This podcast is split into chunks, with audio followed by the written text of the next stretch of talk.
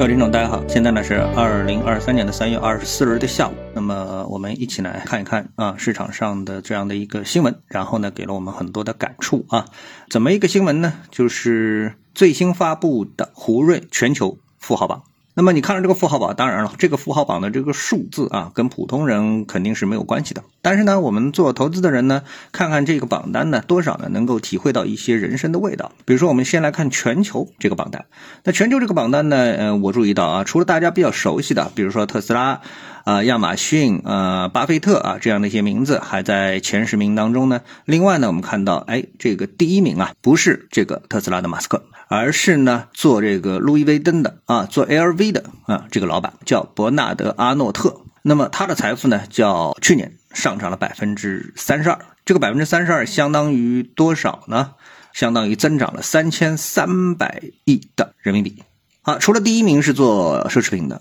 第三名呢是爱马仕，啊，爱马仕，它的财富同样呢也是上升了百分之三十一，跑到了第三名，啊，我们知道原来啊这个第一、第二、第三呢，呃，不是呃我们说这个微软的比尔盖茨啊，就是马斯克或者呢就是巴菲特啊，那么这次呢前三名两个是做奢侈品的啊，第十名是欧莱雅的老板。它的这个身价呢是五千四百亿人民币，当然数字已经不重要了，我们重要的是排行，这个排名全球前十有三个是做奢侈品的，这让我感触什么呢？我觉得啊，如果说啊悲观的说，我觉得人类进入到了一个瓶颈期，就是赚钱的欲望可能降低了。当然这话不能这么说啊，因为呢有些精英啊还是在闷头挣钱，比如说像这个马斯克啊这样的一个代表。但是呢，如果说三个奢侈品进入榜单的话，那让我们更多能感受到的就是，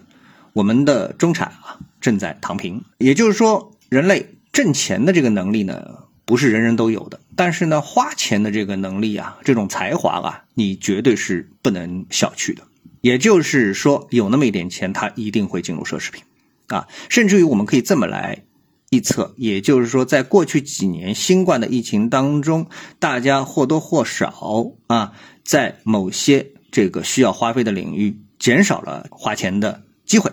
啊，或者像这个中国人不能出国啊，像美国人是拿到了大量货币放水之后的这样的一个财富，干嘛去了？买包包去了啊，所以呢，这个奢侈品登上了榜单，啊，人类花钱的能力又上了一个台阶啊，这是我第一能感到。第二呢，我们来看中国的榜单啊，那么在中国的榜单当中呢，我们看到大部分都是跟互联网和制造业有关的。也就是我觉得中国的这个前十的榜单啊，呃，实际要比美国的前十的这个榜单，我认为健康的多，啊，健康的多得多，啊，为什么呢？因为你没有找到一个大陆的地产商的身影，那什么恒大啊，什么什么啊，这个原来叱咤风云的地产商，全部都消失了，从前十名当中消失了，这个我觉得是一个非常好的一个现象啊，所以呢，这个呢，我们得给中国的这个财富吧。啊，点一个赞。另外一个呢，我们再回到全球榜单的时候呢，我们发现有这么一个数据，就是整个的榜单它不是会发生巨大的一个变化嘛？啊，那么在这个变化当中呢，哎，我们看到中国落榜的人数在全球是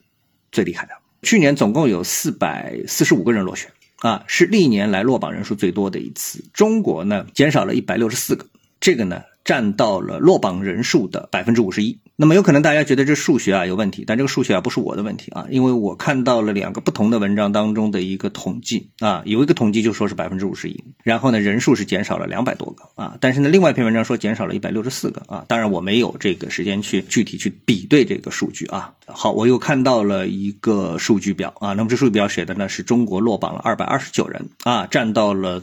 总共落榜的人数四百四十五个人的百分之五十一。好，那么从这个落榜的统计当中呢，我们看到，实际上呢，这个落榜的原因更多的是来自于纳斯达克的一个下跌。由于纳斯达克指数的一个大幅的一个下挫啊，所以呢，造成了这个富豪榜当中啊，在纳斯达克上市的上市公司的老板纷纷落榜。这个呢，可能是去年榜单当中我们能看到的第三个要素。